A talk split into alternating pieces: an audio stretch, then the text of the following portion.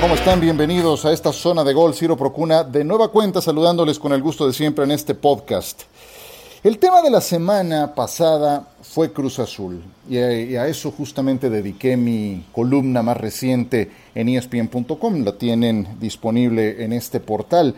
Y es una tristeza que sea tema de conversación Cruz Azul, no por títulos logrados, por grandes decisiones o por victorias recientes, que yo sé que eran los líderes de la competencia antes de que se diera por concluido este campeonato. No, lo, que fue tema de conversación la semana pasada tiene que ver con palabras que involucran terminología como empresas fantasma, lavado de dinero, delincuencia organizada, y todo esto involucrando a Guillermo Álvarez Cuevas, a Alfredo Álvarez Cuevas y a Víctor Garcés. Eh, desde luego que se tendrán que llevar a cabo las eh, investigaciones, todo esto está a cargo de la Unidad de Inteligencia Financiera, que es un nuevo personaje involucrado en esta telenovela que lleva años y años y años sin entregarnos una conclusión.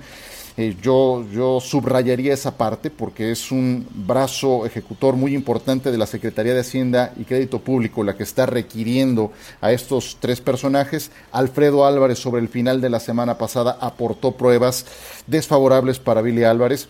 Y desde luego, aquí no nos toca litigar en medios de comunicación, no nos toca señalar a quienes han sido culpables y menos por este tipo de acusaciones tan graves. Para eso están los tribunales. Y desde luego que existe algo que se llama presunción de inocencia. Y si los señores no son culpables, creo que tendrán acceso a buenos abogados, lo, lo han tenido durante todo este tiempo para poder probar su inocencia. Entonces, en ese sentido, si no hicieron nada malo, tendrán que estar muy tranquilos, ¿no es cierto? Pero aquí lo que sí corresponde es evaluar su gestión deportiva. Y en ese sentido yo he sostenido hace mucho tiempo que estos tres personajes no le han dejado nada bueno al equipo de Cruz Azul. Yo lo puntualizaría señalándolos como el gran mal del el Cruz Azul. Vamos a verlo en el siguiente contexto. Son 22 años y medio sin que Cruz Azul logre un campeonato de liga en México. No son cuatro o cinco, son 22 años y medio sin un campeonato. Y el único común denominador en toda esta mezcla es Billy Álvarez en la presidencia del equipo.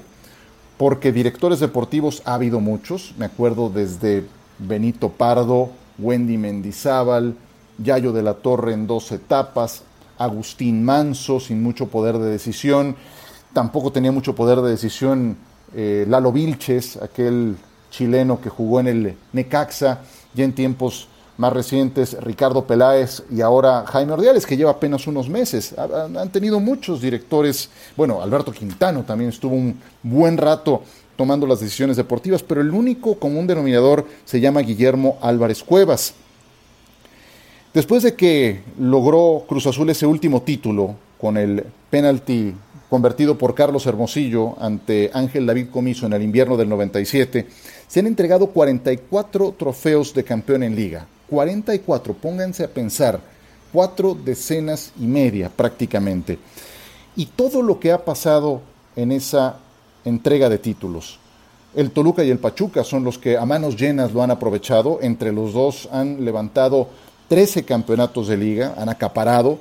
Durante esos 22 años y medio, el León estuvo una década en la segunda división, cambiando de manos, siendo un auténtico desastre, hasta que lograron el ascenso deportivo con la gestión de Jesús Martínez y lograron un bicampeonato. El León, que estuvo 10 años en el descenso, regresó y logró un bicampeonato consecutivo. Los Pumas también lograron un bicampeonato consecutivo. Pero lo contrasto hasta ese nivel porque el León, que estuvo borrado tanto tiempo del máximo circuito, también ya tuvo una etapa de grandeza durante estos 22 años y medio en que Cruz Azul ha desaparecido. Eh, otros que ni, ni existían hace 22 años, como el Tijuana, ya también levantaron un título. Otro que acaba de desaparecer como Monarcas Morelia, también logró un campeonato con Luis Fernando Tena, el mismo que logró el título por Cruz Azul. Bueno, de esos 44 títulos, ninguno ha sido para Cruz Azul.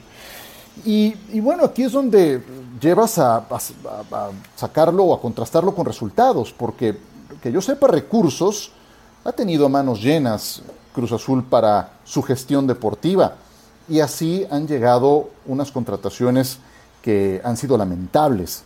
En, ese ir y venir de directores deportivos, entrenadores y jugadores, pues así llegaron futbolistas como Aníbal Zurdo, como Marañao, ¿se acuerdan de Marañao? Yo creo que ese es difícil de olvidar, de Carlos Conceizao, aquel defensa central, Maximiliano Biancucci, bueno, hasta el primo de Messi llegó a jugar en Cruz Azul y no pasó absolutamente nada con él, como tampoco pasó nada con Carlos Lizarazo, que no jugó un solo minuto en seis meses, como Roque Santa Cruz, que llegó, pues sí, con cierto cartel, pero lleno de lesiones, eh, y así se acumulan y se acumulan los nombres.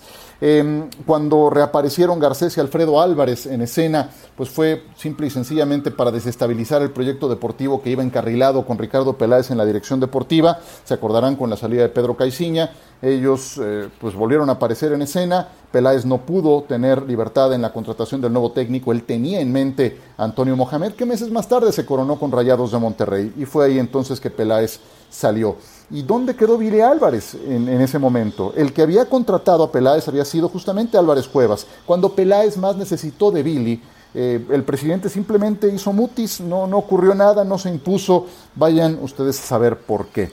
Yo lo que establezco en mi colaboración y que quiero acentuar, ¿a qué director general, a qué CEO, a qué cabeza de empresa le permiten continuar en su puesto de mando después de 22 años consecutivos sin lograr su objetivo. 22 años. Díganme a qué director general, pues no se me ocurre a otro más que a este. La gestión actual de Cruz Azul ha sido onerosa, polémica, no ha logrado los objetivos trazados, ha sido poco exitosa y ahora está esta investigación en curso. Subrayo, habrá que eh, hacerse la investigación y existe eso que se conoce como presunción de inocencia. Pero sí me atrevo a pensar, o al menos yo lo digo, que si no regresan estos tres personajes a tomar decisiones en el equipo de Cruz Azul y se procede, en este caso sí, a una desafiliación, porque procede eh, en un caso semejante con directivos, no así con el equipo, porque no son ellos los dueños, aunque lo hayan manejado como si fueran dueños del equipo, eh, nadie los va a extrañar nadie los extrañaría. Entonces, lamento mucho que sea este el motivo de conversación por el que tanto se habla de Cruz Azul. No me meto a litigar, no es mi, no es mi campo, pero sí en el deportivo, y en el deportivo les digo que 22 años y medio sin un campeonato eh, no, no ameritan continuidad bajo ninguna perspectiva. En México, otro tema que llama la atención tiene que ver con el eventual regreso del repechaje. Eh, ocurre poco a la vista de, la gente, pero tras bambalinas sí se están moviendo muchas cosas. Después de ver lo que ocurrió con Monarcas, con la reactivación del torneo que están planeando, bueno, eh, están con esta idea de traer de regreso el repechaje. Como lo conocemos, sería una etapa anterior a los cuartos de final, porque hasta ahora Después de la fecha 17 o 18, según sea el caso, porque ya ven que fue el último torneo completo fue de 18 jornadas, pues al terminar la temporada regular nos íbamos directos a la liguilla. Bueno, para fines prácticos, ¿cómo habría sido, por ejemplo, en la apertura 2019? Pachuca y Chivas habrían tenido ese salvoconducto del repechaje con 25 puntos ambos y habrían jugado contra Morelia, séptimo y Rayados, que en este caso fue el octavo. Pachuca y Chivas tuvieron 12 puntos menos que el líder general, que Santos Laguna. Eso equivale a ganar cuatro partidos. Bueno, en el clausura 2019 la diferencia es más escandalosa todavía.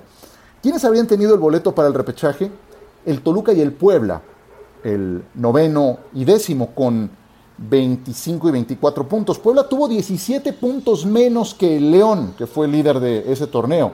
17 puntos menos. Eso equivale a ganar casi 6 juegos. Casi una tercera parte de lo que está disponible en un torneo.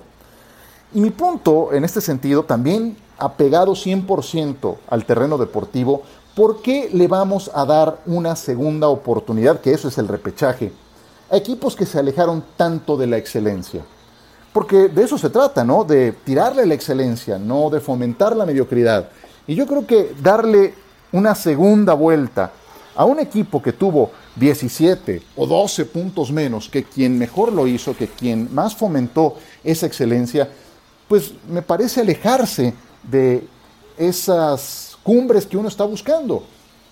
En fin, todo tiene que ver con el tema económico, tal cual.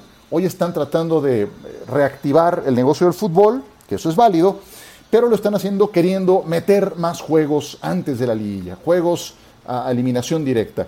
Y hay también, porque me he enterado de esa iniciativa, de que no nada más sean dos equipos los que se integren al repechaje, sino de incrustar seis. Imagínense lo que sería eso. Entonces, bueno, entre que es una cosa u otra, me parece una exageración. Creo que cuartos de final es más que suficiente.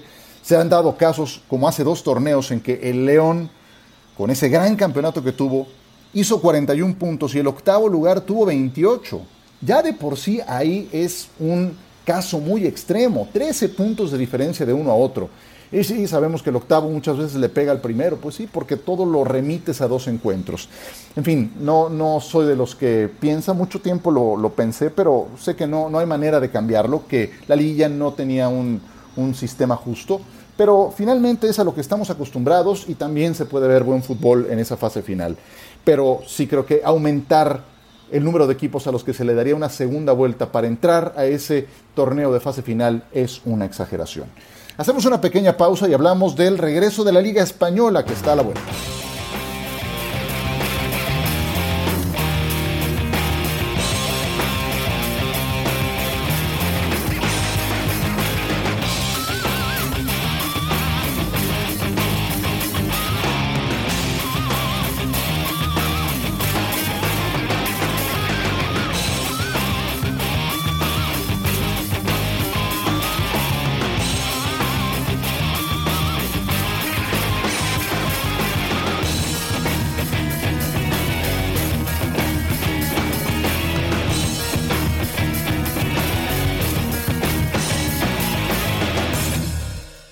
Vuelve la Liga Española ya esta misma semana, la fecha marcada este día jueves para la reanudación del campeonato y está muy interesante porque aún hay muchas cosas por definirse.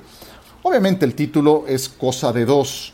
Eso como de costumbre va a ser para el Barcelona o para el Real Madrid. El Barcelona tiene dos puntos más que el Real Madrid. La semana pasada se prendieron focos rojos porque Messi no entrenó un par de días por un tema de lesión, pero va a estar disponible.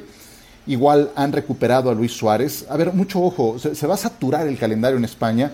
Vas a disputar esos 11 partidos restantes a, marchas forzadas. Así es de que no te quieres lesionar eh, de un tema muscular porque un tema muscular te, va a acarrear perderte cuatro juegos, quedan once, imagínate, te, vas la mitad del campeonato por un tema muscular, entonces debes de llevarlo con calma. Así es de que por eso Messi no entrenó la semana pasada, esperan que esté listo para la reanudación, que en el caso del Barcelona será el sábado contra el Mallorca en condición de visitante. El Real Madrid va a recibir al Eibar el próximo domingo.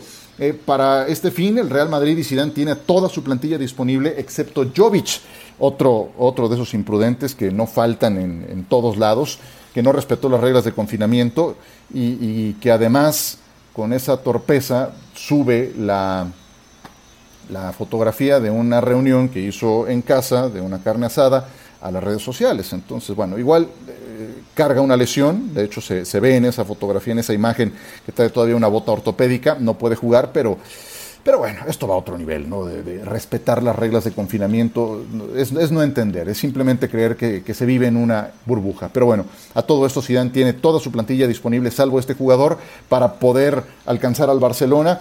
Eh, pero también está muy interesante en los puestos Champions.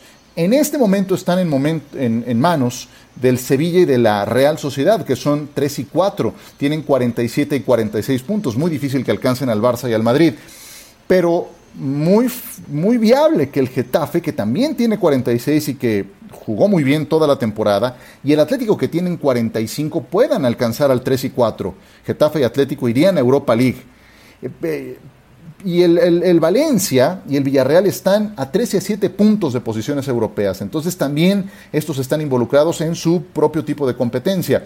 Eh, abajo también eh, están con todo. El Celta de Vigo de Araujo es decimoséptimo con 26 puntos. Allá descienden tres, no como en México, que ya sabemos la historia. Allá se van tres. En la zona de descenso tenemos al Mallorca con 26, al Leganés de Javier Aguirre con 23 y al Español con 20 puntos. Así es que mucho por definir en la Liga Española ahora que reanudan, muy atentos a cómo lo van haciendo y a tomar nota para eh, adoptar lo mejor de estos mundos, de estas ligas que van reanudando después de todo esto que hemos vivido. Bueno, con eso nos despedimos. Cuídense mucho. Esto es Zona de Gol. Estaremos de vuelta muy, pero muy pronto.